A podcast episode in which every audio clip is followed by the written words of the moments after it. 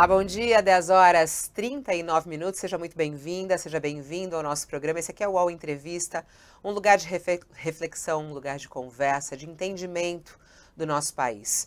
Hoje é um dia importante para os povos indígenas, porque o Supremo Tribunal Federal retoma o julgamento em relação ao marco temporal um assunto que é, coloca o Brasil em discussão sobre a importância dos povos indígenas e também sobre como os povos indígenas devem e merecem ser tratados não apenas pelo judiciário, como também pelo executivo e pelo povo brasileiro. Hoje a gente recebe aqui um líder indígena, um filósofo e escritor, para a gente falar sobre este e outros assuntos. Ailton Krenak é ambientalista, filósofo, poeta e escritor. Fundou em 1985 a organização Núcleo de Cultura Indígena e se envolveu intensamente no processo de elaboração da Constituição de 1988, ganhando destaque por um discurso histórico no Congresso em defesa da cidadania indígena. Participou das fundações da União das Nações Indígenas e do movimento Aliança pelos Povos da Floresta. De 2003 a 2010, foi assessor especial do governo de Minas Gerais para assuntos indígenas. Ailton nasceu na região do Vale do Rio Doce, onde fica localizada a terra indígena Krenak, que também sofreu com o rompimento da barragem de Fundão da mineradora Samaco em 2015. Doutor honoris causa pela Universidade Federal de Juiz de Fora e pela Universidade de Brasília, tem vários livros publicados e traduzidos em mais de 13 países. Prestes a completar 70 anos, no próximo dia 29 de setembro, oficializou nas últimas semanas sua candidatura para a Academia Brasileira de Letras. A expectativa é que seja eleito com facilidade tornando-se a primeira liderança indígena a ocupar uma cadeira na Academia Centenária. No All Entrevista de hoje, vamos falar sobre o julgamento no Supremo Tribunal Federal do marco temporal e as políticas do governo Lula para os povos indígenas. Comigo nessa entrevista, Leonardo Sakamoto e Carlos Madeiro. Krenak, uma honra tê-lo aqui nesse espaço mais uma vez. Um bom dia a você, seja muito bem-vindo. Bom dia, Fabiola. Bom dia a todos vocês. Bom dia, Sakamoto. Bom dia, Fabiola. Bom dia, Madeiro. Seja bem-vindo, Ailton. Olá, Madeiro. Bom dia. Bom dia, Fabiola. Saca. Bem-vindo, viu, Krenak? Vamos lá, Obrigado. Krenak. Queria saber sua expectativa sobre essa retomada do julgamento do marco temporal. A gente também tem acompanhado uh, a preocupação do governo com uma proposta que seria considerada aí um meio termo que está em debate pelos próprios ministros do Supremo Tribunal Federal, eh, que seria em relação às indenizações das terras eh, que serão desapropriadas, né? E, e aí o governo está preocupado em relação ao custo disso. e até tem procurado ministros do Supremo para tentar trazer a sua proposta. O que, que seria o ideal, Krenak? Como é que é a sua análise a respeito desse julgamento e o que, que você espera do Supremo Tribunal Federal? Fabiola, bom dia, bom dia Sakamoto, Carlos, todos vocês e os nossos ouvintes, né? É, essa questão do marco temporal, ela precisa ser observada na sua origem, digamos assim. O dano começou com a a indiferença é, ou incapacidade do Estado brasileiro de cumprir a nossa Constituição. O artigo 231 da Constituição, aquele que estabelece a obrigatoriedade do Estado, da União Brasileira, proteger as terras indígenas e estabelece os mecanismos para isso, ele tinha um prazo, era cinco anos. Então, desde a promulgação da nossa Constituição, Cinco anos depois, o Estado deveria ter entregado a homologação de todas as terras indígenas. É, no começo da década de 90, talvez isso fosse possível, naquele contexto, mas não teve vontade política do governo. Nós passamos três períodos de governo na década de 90, todos empurraram com a barriga esse compromisso, essa responsabilidade do Estado com relação às, às terras indígenas, ao direito estabelecido na Constituição, é, sucedeu depois essa história de produzir um instrumento que tem sido questionado, que é esse marco temporal.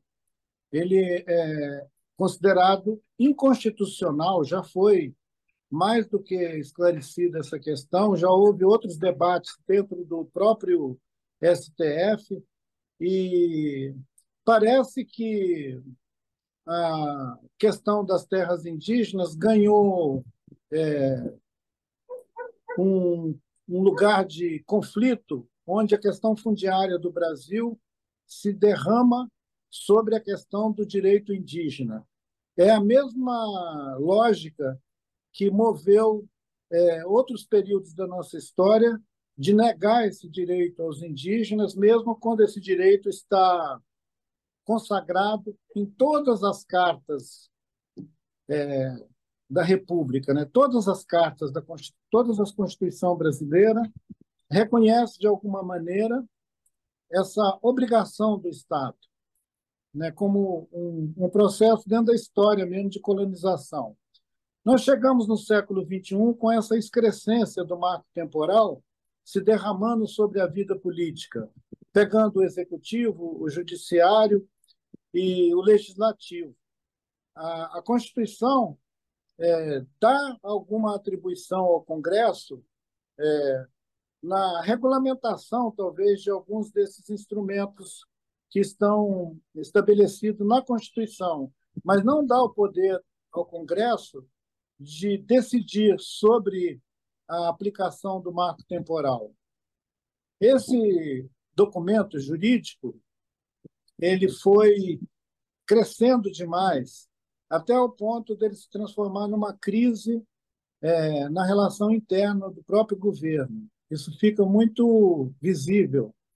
O presidente da República declarou em vários momentos que ia priorizar no seu governo esse processo de demarcação, homologação e de entrega das terras indígenas, mas está tendo dificuldade interna para fazer isso. E cria uma expectativa muito grande em todas as comunidades indígenas do país, cria uma expectativa também para as atividades econômicas, porque se a terra continua é, nesse limbo, a invasão, a predação, a destruição da floresta vai de rodo, né? O governo anterior ameaçou mesmo que não demarcaria nenhuma terra e parece que eles estão com o propósito de impedir que isso aconteça. Então esse seria assim o comentário geral, mas a gente pode falar especificamente de cada movimento que aconteceu nos últimos anos para sabotar o direito indígena, Ailton. né? É, dentro, dentro disso, levantando um ponto que você colocou, né, o, o debate do marco temporal está, por enquanto, 2 a 1 um, né, da, no Congresso Nacional, né, dois votos a um.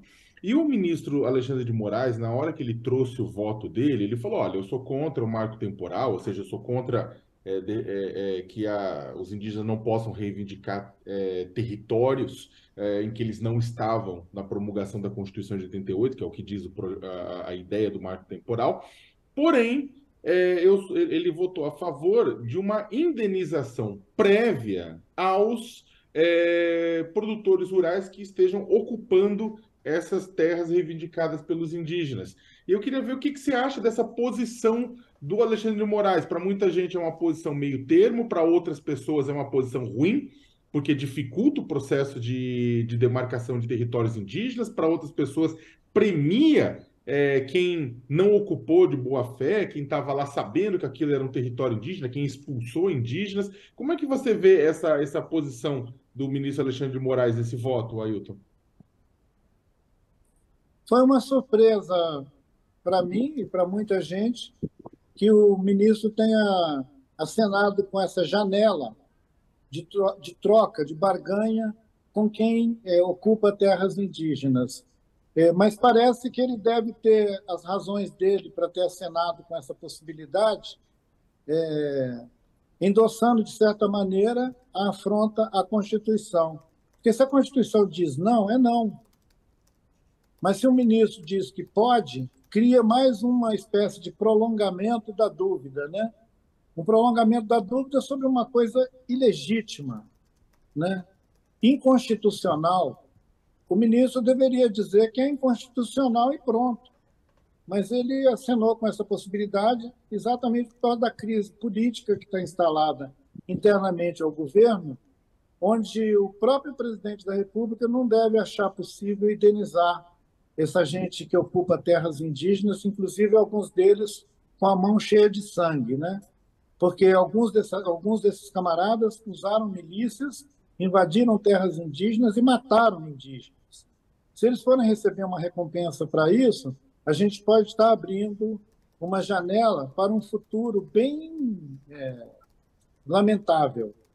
É, se as pessoas se acostumarem a fazer um abuso, né, a ficar devendo à União e depois ter anistia, invadir terra e regularizar depois em seu favor, a privatização de áreas públicas no país vai virar uma norma. As áreas públicas vão ser apropriadas por particulares. Isso sempre aconteceu no nosso país, né? desde a lei de terras até hoje. Quer dizer, tem 200 anos de manobras para que as terras sejam sempre disponíveis para o mercado. É disponibilizar a terra para o mercado, Sakamoto. É importante a gente ver que, no fundo, por trás de toda essa cena, tem uma questão que é o seguinte: o estoque fundiário brasileiro, especialmente na Amazônia, é a bola da vez, ele está em disputa. Mato Grosso do Sul, lá no Pantanal, parte do Cerrado, a Mata Atlântica, o bioma da Amazônia, são todos objeto dessa cobiça. É uma manobra política é, de amplo espectro que envolve mineradoras, petroleiras, que envolve tudo. Eu imagino o tamanho do lobby que o ministro Alexandre está tendo que enfrentar para conseguir levar essa questão à frente dentro do STF. Me dá a impressão de que a Câmara e o Senado decidiram esmagar esse assunto. E o ministro tentou salvar o assunto. É uma coisa é, bem enrolada. É, se a gente tivesse no interior mesmo do sertão, alguém ia falar que está mais enrolado do que fumo de rolo. o Krenak, você está é, até colocando aí, é, o Krenak colocando uh, muito forte as suas palavras em relação a esse, a esse voto de Alexandre de Moraes, e aí é muito interessante porque o que o governo tem tentado uh, fazer ali, e a justificativa do governo é em relação aos valores, né, ao custo disso para a União. Você está indo bem mais além, quer dizer, é você pagar criminosos, é isso que você está falando, não é, Krenak? É, é você indenizar pessoas é que cometeram, é, de certa maneira, crimes, é isso? É, como se alguém tivesse é, tomado a questão da regulamentação desse direito indígena aos territórios como objeto de uma barganha com o Estado. Né? O, o governo federal vai ter que fazer uma barganha com quem invadiu terras indígenas. E isso não é legítimo, isso mancha a história dessa relação é, e põe, é, mais uma vez, o povo indígena é, de lado. Os interesses indígenas ficam de lado. São outros interesses que vão estabelecer onde os índios vão viver. Essa questão é uma questão ética, uma questão moral, é uma questão de equidade. Os ministros do STF devem é, observar esse princípio, né? esse princípio da equidade, mas principalmente eles devem é, ser aqueles que guardam a Constituição, né? não que abrem brechas na Constituição para interpretações, mais uma vez, é, comprometidas. Né? Ah, o marco temporal ele é um produto de um tipo de negociação que foi feita no começo da década de 90 e que ficou muito claro que havia uma disputa naquela época, quando o ministro Nelson Jobim é, produziu uma instrução normativa e essa instrução depois deu pretexto ao marco temporal. Quer dizer, tem uma história, né? tem uma cronologia até a gente chegar é, quase 30 anos depois, é, sem resolver um assunto é, que estava claramente determinado nos artigos da Constituição como deveria ser feito. A única é, vírgula que restou, ela foi a pretexto apropriada por esse debate do marco temporal. que é quando dizia que, no caso de interesse da soberania nacional, numa situação excepcional, o Congresso podia ser consultado sobre a licença para atravessar um território indígena, para fazer uma atividade econômica em terra indígena, precisaria cada caso ser analisado em, em, em especial. Agora nós temos um pacote de todas as terras indígenas sendo questionado pelo marco temporal. Quer dizer, o questionamento só cresceu. Avançou muito pouco o gesto de reconhecimento. Né? As declarações, uma lista de três terras indígenas, ou cinco ou seis, virou uma espécie de mitigação. Né? Ao invés de a gente cumprir a Constituição, a gente está mitigando a Constituição. Isso é uma vergonha, é uma vergonha para todos nós que achamos que somos brasileiros. Ô Ailton, tem uma questão aí que eu queria que você falasse um pouco, porque muitas das terras né, que a gente que a gente está em disputa, inclusive, não se sabe o impacto até que o marco temporal poderia causar nesses territórios ainda que estão em fase de demarcação. Por exemplo, os Tembé lá na, no nordeste do, do, Pará, naquela guerra do Dendê, eles estão desterritorializados, né? estão, fora do território, expulsos desde o começo dos anos 80, junto com quilombolas. É, é importante que a gente esclareça também que há uma questão aí que há muitos territórios que eles deixaram de ser ocupados antes de 88, talvez aí não pegue é, esse marco, porque eles foram expulsos né, nessas invasões, é, como diz o nome, até você colocou criminosos, eles não deixam as pessoas tradicionais, né, e aí ribeirinhos, tradicionais amazônicos, isso para o Brasil inteiro, ficar no local. Então, o impacto disso na prática, se isso fosse, a, a, se isso for aprovado, né, se fosse, pode até ser, é, é, é um impacto que você calcula para essas comunidades quilombolas, que também não seriam encaixadas, mas todos esses povos tradicionais, e aí no caso específico dos indígenas, que não ficaram mais no território depois dessas ocupações e invasões. Carlos, é importante considerar que a pergunta que você está fazendo, ela faz, ela, faz um recorte do tema do marco temporal no sentido amplo, né? Se a gente estiver pensando que a, a porteira vai ficar aberta, né? e que esse, esse, esse não reconhecimento das terras que não tinha presença naquela data que foi promulgada a Constituição, que é o termo que o marco temporal tenta colar, se isso colar, nós vamos ter uma crise no campo tão grande que ela vai ser, vai ser assim, é, incomparável a esse debate da CPI é, do MST, porque ela vai ter a gravidade de inflamar o país inteiro, porque tem terras indígenas em todas as unidades da federação. E esse, essa decisão ela vai incidir na vida de municípios é, pequenos, ela vai incidir na vida de uma lista de municípios já bem estruturados, mas que estão cercando terras indígenas e que vão é, aproveitar para fazer uma espécie de último, é, último avanço em cima desses territórios, que é aquilo que eu falei de apropriar pelos particulares um bem que é comum, que é um bem da União. É muito importante, Carlos, dizer que qualquer terra indígena, as de antes e depois do marco temporal, elas são patrimônio da União. É a União que está sendo assaltada. Os indígenas vão ser impedidos de continuar sua vida no seu território, mas os brasileiros todos vão ser roubados em alguma coisa. Essa é a questão. A gente está olhando aqui quase que praticamente como evitar um dano maior. Né? O dano maior é o dano menor é cumprir a Constituição.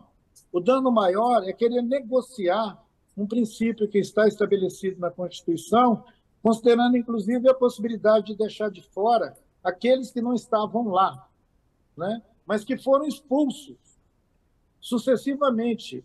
Eu sou de, um, de uma etnia, que é o povo Krenak, aqui do Médio Rio Doce, em Minas Gerais, que já foi várias vezes arrancado do seu território, inclusive com a colaboração do Serviço de Proteção ao Índio, depois com a colaboração da FUNAI, com agências do governo do estado e do governo federal atuando em conjunto para retirar os últimos indígenas que estavam estabelecidos dentro daquela terra e entregar ela para particulares. Isso foi feito nos últimos 40, 50 anos. Mais de uma vez, isso está documentado. Esse, essa terra indígena Krenak, ela só foi é, finalmente é, atribuída aos Krenak para o usufruto, para poder viver lá dentro e continuar sendo patrimônio da União, depois que uma longa ação que durou 19 anos tramitou no STF. Aliás, tramitou naquilo que era antes do STF, que era a Procuradoria-Geral da República. Antes da gente ter essa configuração, é, onde a judicialização do direito às terras indígenas ia parar lá no Supremo Tribunal, nós demoramos 19 anos para obter uma decisão. Agora, a reserva indígena Krenak é habitada pelos Krenak. Mas antes da, antes da Constituição, nós fomos três vezes retirados de lá e aquele território foi entregue para colonos, 43 propriedades rurais com registro em cartório. Nós tivemos que derrubar tudo isso e mostrar que aquilo era um roubo. E nós conseguimos também uma decisão muito importante naquela época, no começo da década de 90, que determinou que ninguém ia ser indenizado, porque eles foi esbulho. O ato anterior foi esbulho. Então, eles foram retirados.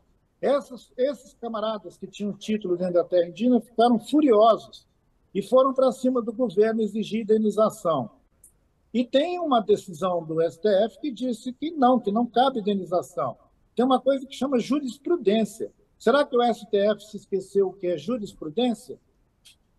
O, Krenak, a, a, tem um ponto também, a, é, no meio dessa toda essa discussão da, de hoje da, do, do marco temporal, que é o voto do novo indicado pelo Lula, né, o ministro Cristiano Zanin. É, essa, a gente viu essa semana que passou ele sendo alvo de críticas porque ele votou contra o reconhecimento de uma ação movida pela PIB, né, que dizia a respeito da, do reconhecimento de da, da sobre uma, uma ação sobre violência policial contra indígenas Guarani e Kaiowá no Mato Grosso do Sul. Então, a ação pedia medidas do poder público né, para evitar essa violência policial contra esse, esses indígenas no Mato Grosso do Sul. O Cristiano Zanin, junto com o Gilmar Mendes, com o André Mendonça e com o Cássio Nunes Marques, esses dois últimos indicados pelo presidente Jair Bolsonaro, votaram contra o reconhecimento da ação, acabou reconhecido porque os outros sete ministros votaram a favor. Né? Qual que é a sua expectativa né, diante disso? Como é que é a sua expectativa para o voto do Cristiano Zanin sobre o marco temporal? Ah, eu nem aceno a possibilidade de avaliar. Eu me lembro que atribui ao Magalhães Pinto, parece, uma história que dizia que é, a política é como nuvem, toda hora ela muda. E esse sujeito que você está se referindo aí, que eu não conheço, ele deve ser como nuvens. Toda hora muda. Vai mudando, vamos aguardar, bastante expectativa sobre isso. Aliás, é, tem uma outra questão também, é, Krenak, que está no, no colo aí do governo Lula, que é a exploração de petróleo é, na bacia da Foz do Amazonas, né?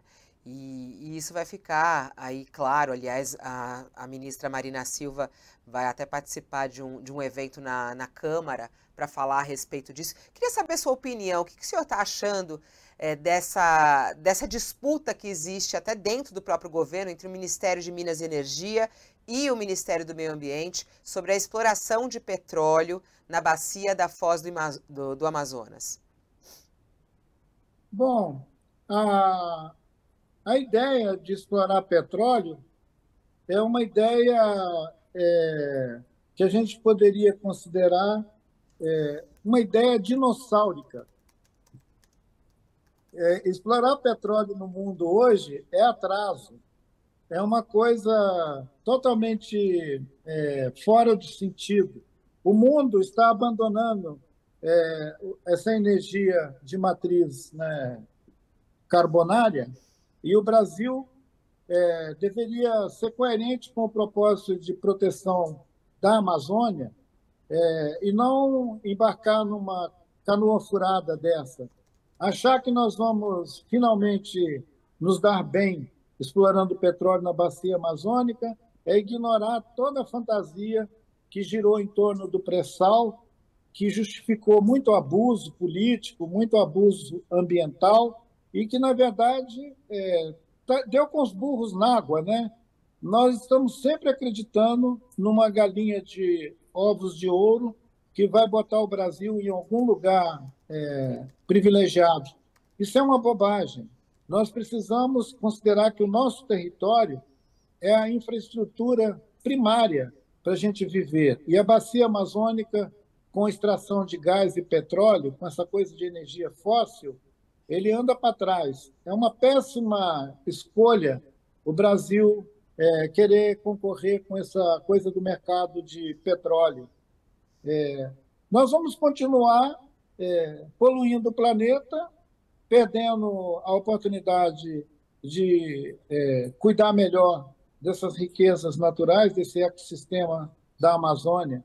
A ministra Marina já é, teve dificuldades anteriores no governo, conflitando meio ambiente, minas e energia, a primeira experiência dela dentro do governo. Agora está se repetindo. Eu espero que o, o desfecho não seja o mesmo anterior, em que ela tenha que sair do governo por não ser ouvida. Né? É uma pena. A, a ministra Marina ela sempre foi é, bem clara na posição dela em relação a uma economia, é, uma bioeconomia, que é o que ela reclama, né? voltar-se para a Amazônia com a outra perspectiva. E os encontros que têm sido feitos entre governadores e presidentes de países da bacia amazônica, eles foram todos reticentes em relação a essa aventura brasileira de furar poços de petróleo na foz do Amazonas, né? Eu acho que é uma roubada. É. roubada. É, tem uma questão também que eu queria rapidamente um comentário seu, porque esse modelo de energia ele também avança por outras perspectivas, né? Aqui no semiárido, por exemplo, no Nordeste, em Minas, a gente tem visto um avanço de, de, de usinas de energia eólica, solar, que também cometem alguns tipos de, de, de, de, não diria crimes, mas eles expulsam moradores, eles trazem um modelo de desenvolvimento através de grandes usinas, grandes concentrações, vetam acesso populações à água, consomem muita água de uma região escassa. Esse modelo de energia novo também no Brasil, que é apoiado pelo PT, pelos governos aqui do Nordeste, pelo Lula, que já veio lançar até usina aqui, é, é, também tem, tem críticas. Né? Como é que você avalia esse, esse avanço dessas energias renováveis, mas que usam concentrações grandes de terra que expulsam moradores e dificultam a vida deles.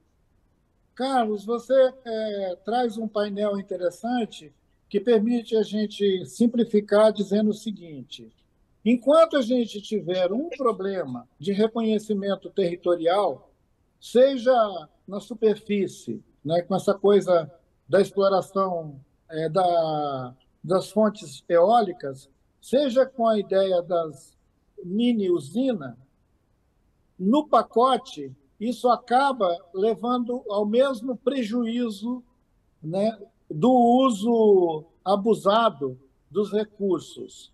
Né? E ele sugere também o seguinte, que um país que não tem um programa, ele vive de improviso. Um, um, um programa de governo que não se configura no, no sentido amplo de enquadrar todas as, as dificuldades que pode acontecer, por exemplo, no campo de assegurar que o país tenha energia para manter a sua economia ativa. A pergunta é que economia nós estamos querendo? Porque se nós estamos cogitando de furar petróleo na Amazônia e, ao mesmo tempo, incrementar energias alternativas, eólicas e tudo, nós estamos fazendo uma política esquizofrênica, porque tem uma crise implantada, porque não tem uma proposta de coordenar essas ações. Os ministérios não tinham que brigar entre si, Minas e Energia e Meio Ambiente. Eles deveriam estar dentro de um programa de governo. O presidente Lula, de vez em quando, fala que ministro não tem que ficar dando, dando palpite, que os ministros têm que serem coerentes com um programa de governo. Parece que o próprio presidente da República está admitindo que ainda não aconteceu isso, que nós ainda estamos é, no teste. Né? E tomara que, o, que o presidente consiga alguma coordenação com seus ministérios, né? Porque senão nós vamos acabar tendo uma crise em que a própria ministra Marina Silva vai acabar saindo desse governo. O, o Ailton, a, sobre um, um, tema, durante a pandemia de Covid-19, né, o governo Jair Bolsonaro negou uma série de proteções às comunidades indígenas. O caso teve que ir ao Supremo Tribunal Federal e o próprio governo ignorou né, decisões do Supremo. E é claro, também, bem antes disso, a própria negativa de acesso dos indígenas a seus direitos mais básicos, né, como direito de sobrevivência, acabou levando o presidente Jair Bolsonaro a receber uma, a ter uma representação contra ele no Tribunal Penal Internacional em Haia. Depois a gente teve o, o a, a, morte das 570 crianças é, lá na, no território Yanomami, entre outros tantos casos também que acabaram pipocando. Com isso, o presidente começou a ser chamado publicamente por muitos críticos de genocida. Né? Houve uma denúncia com, com, contra ele de genocídio lá em Haia. O próprio ministro Barroso é, pediu uma investigação para entender se o governo Bolsonaro foi genocida com relação às populações indígenas. E aí muita gente no Brasil dizendo: não, pera lá, genocida é uma palavra muito forte, né? Genocida é uma palavra difícil, vocês não podem por aí, né? É, você, como é que você avaliaria? Você avaliaria que sim, o presidente Jair Bolsonaro teve, tentou é, um genocídio indígena, né? Ele, as ações dele caminharam nesse sentido, e você acha que é, é, é um termo correto para se referir a ele? Olha, eu conheço poucas situações no mundo em que um mandatário, né, um, um presidente de república, uma autoridade com esse poder, emitiu opinião sobre um segmento é, da sua sociedade ordenando o seu extermínio, que não tenha caracterizado é, a situação de crime de incitação ao genocídio. Né? Mesmo que ele não tenha chegado a efetivar o seu projeto, ligar o forno, né? mas é genocídio, sim, porque se um povo pode ser aniquilado, isso significa, na Declaração Universal dos Direitos Humanos, caracterizar uma, uma, uma condição de genocídio. Isso já foi discutido por especialistas em várias ocasiões. Acontece que nós estamos vivendo, Sakamoto, numa realidade global tão abusada que a gente podia dizer que o presidente da Rússia é um genocida, porque ele está destruindo a Ucrânia, bombardeando a Ucrânia, a Ucrânia a olhos vistos. Todo mundo está vendo. Estão destruindo a infraestrutura de um país e matando um povo. Isso já aconteceu em outros lugares também. Mas o que é interessante, já que eu falei na Ucrânia, é que o presidente da Ucrânia disse que a ONU precisa rever a sua função. Quer dizer, os organismos multilaterais, que seriam o lugar onde esses assuntos seriam é, considerados, eles estão sendo exigido deles que eles se reformem, porque eles perderam a capacidade de coesão e de orientar o que é um abuso que um governo regional faz e que pode ir a um tribunal internacional responsabilizar esse sujeito ou essas pessoas por aquela decisão. A gente chegou a um momento que ninguém está sendo julgado por mais nada. Né? O abuso local, regional, ele está acontecendo assim abertamente em todos os continentes, no mundo inteiro, na África. Né? A gente vive, a gente está vivendo uma situação de abuso em que a própria Anistia Internacional é, diminuiu muito a sua capacidade de nomear os crimes que estão acontecendo. Quer dizer, virou sério. Né? Nós estamos com seriais killer governando o mundo. Então, quando você tem esse tipo de gente governando o mundo, ou muda a ordem geral das relações, entendeu? E a gente cai na barbárie mesmo, cai numa barbárie onde todo mundo invade todo mundo, porque se um país pode invadir o território do outro, sair bombardeando, fazendo campanhas de guerra, como é que você vai convocar um tribunal para discutir a questão do genocídio? A gente ia ter que o banco dos genocidas ia ser maior do que o tribunal. Agora, em relação aqui no então, Brasil, então, o né, jogo, Krenak? O jogo, o jogo está o jogo tá desigual demais, Fabiola. Né? Porque assim, a gente ah, nesse a gente, nesse momento, vê o presidente Bolsonaro, que ele, amanhã mesmo ele vai à Polícia Federal, responder sobre o episódio das joias. tem também a investigação sobre a adulteração da carteira de vacinação. É, tem também a questão, claro, do 8 de janeiro.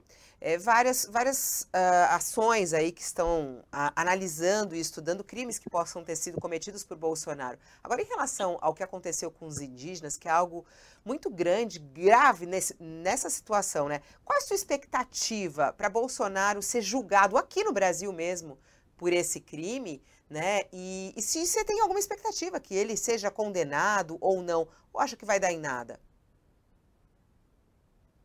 Se nós olharmos o que aconteceu com outros chefes de governo que abusaram de nós, de todos nós, que foram punidos, digamos assim, mas foram punidos com tanto carinho que o máximo que, eles, que aconteceu com eles é que eles perderam o mandato, ficaram inelegíveis por algum tempo.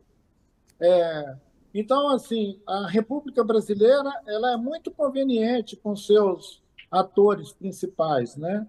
Eles podem sofrer um, sei lá, receber um sinal, pode receber um sinal é, amarelo, né? mas continuam é, com a capacidade de voltar à vida política, se reeleger de novo. É, é uma tradição, parece que no nosso país, não dar consequência aos abusos feitos por autoridades que ocupam os altos cargos da República.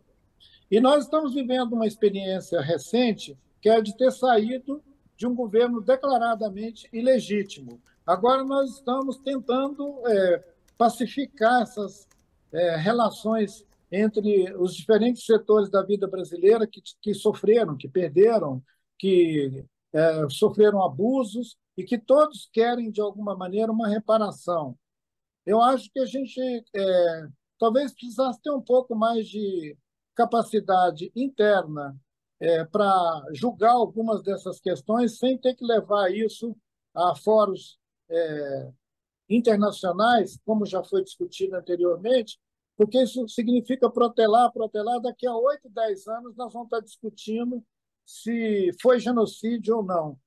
O nosso sistema é, interno no país tem que ser capaz de fazer justiça quando essas questões são tão urgentes, quando elas dizem respeito a continuar matando as pessoas.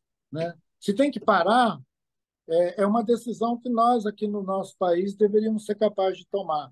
Mas nós estamos exatamente falando da dificuldade do STF de fazer cumprir a Constituição e de diminuir os atritos entre esses poderes da República, né? inclusive o Executivo. Quer dizer, nós não estamos num bom momento da vida brasileira para determinar é, coisas como é, o marco temporal, a justiça é, àqueles que abusaram desses, é, do, do, exercício do seu direito de autoridade. Nós estamos em maus lençóis. Né? A gente é, tem expectativas ótimas diante de uma situação dessa só se a gente for muito mesmo é, alienado eu tenho muito pouca expectativa. Eu disse em março que se o governo Lula conseguir fazer 10% da expectativa que foi criada com a reeleição do presidente Lula, eu ia achar que estava bom. Ô, ô Ailton, ah, falando nisso, aproveitando esse gancho que você colocou, eu queria que você avaliasse o, do ponto de vista, do seu ponto de vista, não só com relação à questão é, dos direitos indígenas, mas de uma maneira mais geral, né? É, como é que você avalia esse primeiro, esse início, esses oito primeiros meses de governo Lula, né? É claro que por um lado a gente teve a retomada de processo de demarcação, criação do Ministério dos Povos Indígenas e tudo isso mais, mas é também interessante que quando o presidente está em fóruns internacionais, ele gosta de ele faz uma crítica a, uma política correta, de certa forma, com relação ao imperialismo de outros países que fazem condicionantes com relação ao comércio brasileiro, não, eles querem se meter na forma aqui dentro. Mas também tem muita gente que você vai, você vai nos Estados Unidos, na Europa, em outros lugares, o pessoal fica horrorizado com cenas é, como o que aconteceu no território Yanomami, com o que acontece com os Guarani Kaiowá, o que, que acontece com os Krenak, o que acontece, por exemplo, com a barragem da Vale, é, que destrói o Rio Doce, né, e acaba contaminando a água de populações indígenas, e aí quer pressionar economicamente o governo brasileiro, e o governo brasileiro, o governo Lula diz que, olha, não pode, isso é imperialismo, né, ou seja, os outros países não podem fazer uma pressão econômica com relação aos povos indígenas ou ao meio ambiente. Então, como é que você, como é que você avalia, né? Um governo que nasce com as suas contradições, né? Sakamoto, eu e você sabemos que a, a dificuldade nessas relações é que o, o argumento que vale para um não vale para o outro. Né? É, pimenta nos olhos dos outros é refresco. No caso do Brasil, que vive de exportar commodities, os países que são compradores, em algum momento, eles fazem um jogo de consciência dizendo: ah, nós não vamos mais comprar sua soja, porque você está destruindo a floresta. Né? Mas eles estão prontos também para fazer uma barganha e continuar comprando a soja. Então, assim, é mercado. É, é difícil a gente misturar essas questões relacionadas com o mercado e as questões relacionadas com os direitos humanos. Direitos humanos não é uma mercadoria, né? Então a gente ia considerar que não é muito ético alguém que compra produtos querer botar na mesa de negociação os erros é, políticos internos de um governo, né? É, isso é tudo jogada da política. Eu olho de longe tudo isso e a única coisa que me, me causa é uma espécie assim de é, tristeza é, da mediocridade ser tão global, geral. O cinismo dos Estados Unidos de censurar alguns países que eles bombardeiam o tempo inteiro é a marca registrada do século XXI. Então, assim, eu acho que o governo brasileiro está tentando é, respirar depois de ter passado por muitas perdas, ainda estão tentando costurar um orçamento, tentando fazer as coisas funcionar. E quando o presidente é, estranha o colonialismo, ele está fazendo o, o, o de sempre, né? uma desculpa. A melhor maneira de você não ter que se desculpar é cumprir a sua obrigação. Se o governo brasileiro cumprir as obrigações internas dele com a população, com os povos indígenas, com a floresta, com essa pauta ampla chamada meio ambiente, que inclui tudo, né? Meio ambiente está ficando um pacote tão exagerado que é quase impossível você saber o que, que o cara está dizendo quando ele fala de meio ambiente. Né? Nós estamos, na verdade, predando os nossos, nossas riquezas comuns, deixando elas se apropriar por particulares, e com muita dificuldade de governança, que é claro que está acontecendo também é, no nosso redor. Né? A Argentina, o Chile, o Equador, a Bolívia, todo mundo está passando um aperto. E dizem que é, quando a coberta é curta, todo mundo reclama. Ô, Ailton, só para fechar de minha parte, eu queria fazer uma pergunta breve, porque eu estou aqui em Maceió, você esteve aqui, inclusive, há menos de duas semanas na Bienal Internacional do Livro, e aqui existe um problema muito grave com respeito à mineração desde 1976. É, hoje a empresa é Braskem, mas já foi Salgema, Triquem, passou por uma fase de exploração de Salgema, 35 poços é, cavados aqui dentro de Maceió, numa área urbana, que hoje resulta numa expulsão, na migração forçada de 60 mil pessoas entre moradores e, e pequenos e grandes empresários da cidade. Queria saber se você acompanha esse caso, né, que é tratado como a maior migração já forçada de mineração urbana até no mundo em curso, né? E como você também vê esse modelo que lá na ditadura, em 1976, ali começo dos anos 70, quando se discutia, autorizou fazer mineração em uma área urbana que tinha prédios, avenidas bem movimentadas. É, é, é um modelo que prova o fracasso da mineração, como ele foi planejado e autorizado no Brasil? Carlos, é, eu sinto assim uma, uma revolta de ver o que foi feito com aqueles milhares de famílias tendo as suas casas afundadas e lá 10, 15 anos atrás, quando falavam que as paredes estavam rachando, os fiscais iam lá, olhavam, faziam relatórios e três anos depois mandavam uma carta para a família. É um abuso tão é, escandaloso do direito daquelas pessoas vivendo numa área urbana, tendo o seu território afundado, né? como se fosse um, um, um dano da natureza, a natureza está afundando a terra, e o cinismo de quem ganha dinheiro matando as pessoas desse jeito é, une outro termo que a gente podia chamar também de genocídio. Por que, que isso não é um genocídio? Você está matando aquelas pessoas. Você tirou o direito daquelas pessoas viverem no seu próprio território. Isso é um abuso é, escandaloso. E parece que ele, é, é são pesos e medidas também desiguais. Porque aquelas famílias todas não valem nada. A vida deles não vale nada. Cadê o reclamo em torno disso? Há, sei lá, seis anos atrás, eu, eu fui uma das pessoas que assinou, fez o abaixo-assinado denunciando esse abuso da mineração. A mineração no nosso país ela é um, um amplo é, território dominado é, por interesses que não levam em conta o bem-estar da população, nem dos que vivem na cidade, nem dos que vivem na floresta. Né? Quando a gente considera a possibilidade de extração de petróleo na bacia amazônica, nós estamos mostrando uma espécie de desastre anunciado. Um dia lá também vai afundar e as pessoas vão afundar juntos. Então, assim, é necropolítica que chama isso. É quando você faz uma política de morte deliberada, porque o que conta é o lucro. Se estiver dando grana, pode derrubar tudo. Essa lógica predatória, que em outro tempo já foi até chamada de capitalismo selvagem, ele tem um nome novo. É necropolítica mesmo. Né? É o necrocapitalismo. A vida das pessoas não vale nada. Não importa se você é indígena, se você é um, um brasileiro desses que trabalha para fazer a, o progresso, é, estão todos é, jogados nesse mesmo limbo, onde a cidadania vale pouco.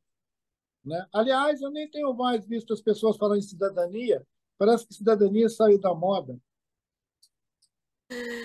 Ai, Caler, tá bom. É, cidadania é, saiu da moda. A gente tem que realmente retomar isso, colocar isso como uh, a última moda. O Krenak, a gente tem agora essa expectativa da retomada do julgamento. Se eles pedirem vista, hein, é, vai adiar ainda mais. E o que estão falando é que a probabilidade é alta disso, né? De pedir uma vista nesse julgamento. Do, do, do marco temporal. Em terra de cego, Fabiola, quem pede vista é rei. Ailton Krenak, sempre uma honra tê-lo aqui, uh, as suas palavras, seus pensamentos, sua reflexão, que eu acho que acaba sacudindo aqui os nossos pensamentos também. Muito obrigada é, por estar aqui conosco. E, e, estamos na expectativa, né, para ir para a Academia Brasileira de Letras aí. A candidatura está posta, né, Krenak? É, a gente não pode viver de expectativas, né, Fabiola?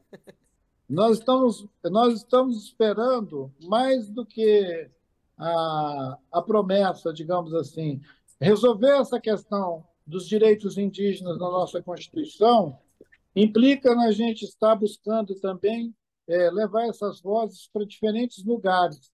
É em razão disso que eu estou considerando essa história da Academia Brasileira de Letras, mas é, é claro que a gente tem temas muito mais é, agudos que nós precisamos trabalhar para resolver.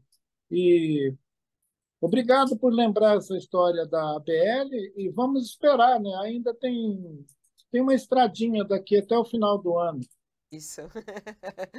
Mas pode ter certeza que a torcida por você é grande. O pessoal está comentando aqui. Um beijo, Obrigado. Muito Gratidão a vocês e bom dia. bom Maravilha. dia. Tchau, Sakamoto. Tchau, Madeiro. Obrigada. Obrigado. Tchau, Fabiola, Madeira. Obrigado, Krenak. Um abraço. Abraço, hein? Obrigado a vocês, abraço. Assim a gente termina mais uma entrevista muito interessante é, com esse pensador né, sobre o nosso país, sobre a nossa floresta, sobre os povos indígenas. É tão importante a gente ouvir é, justamente quem está no meio dessa, dessa discussão e está entre eles. Né? Isso é muito importante para esse julgamento de hoje lá no Supremo Tribunal Federal. É, fica muita discussão aí sobre os termos jurídicos, políticos sobre isso e os povos indígenas que pensam a respeito disso, né? É muito importante. Daqui a pouquinho eu estou de volta. Olha, em menos de meia hora eu estou de volta com o nosso UOL News do meio-dia, também com informações a respeito da política. Tem aí novidades é, em relação a Arthur Lira. Vamos tratar sobre isso. Documentos revelam fazendas de Arthur Lira não declaradas à justiça. Esse é um dos assuntos fortes que vem aí na nossa edição do meio-dia. Te espero para o nosso programa. Até lá.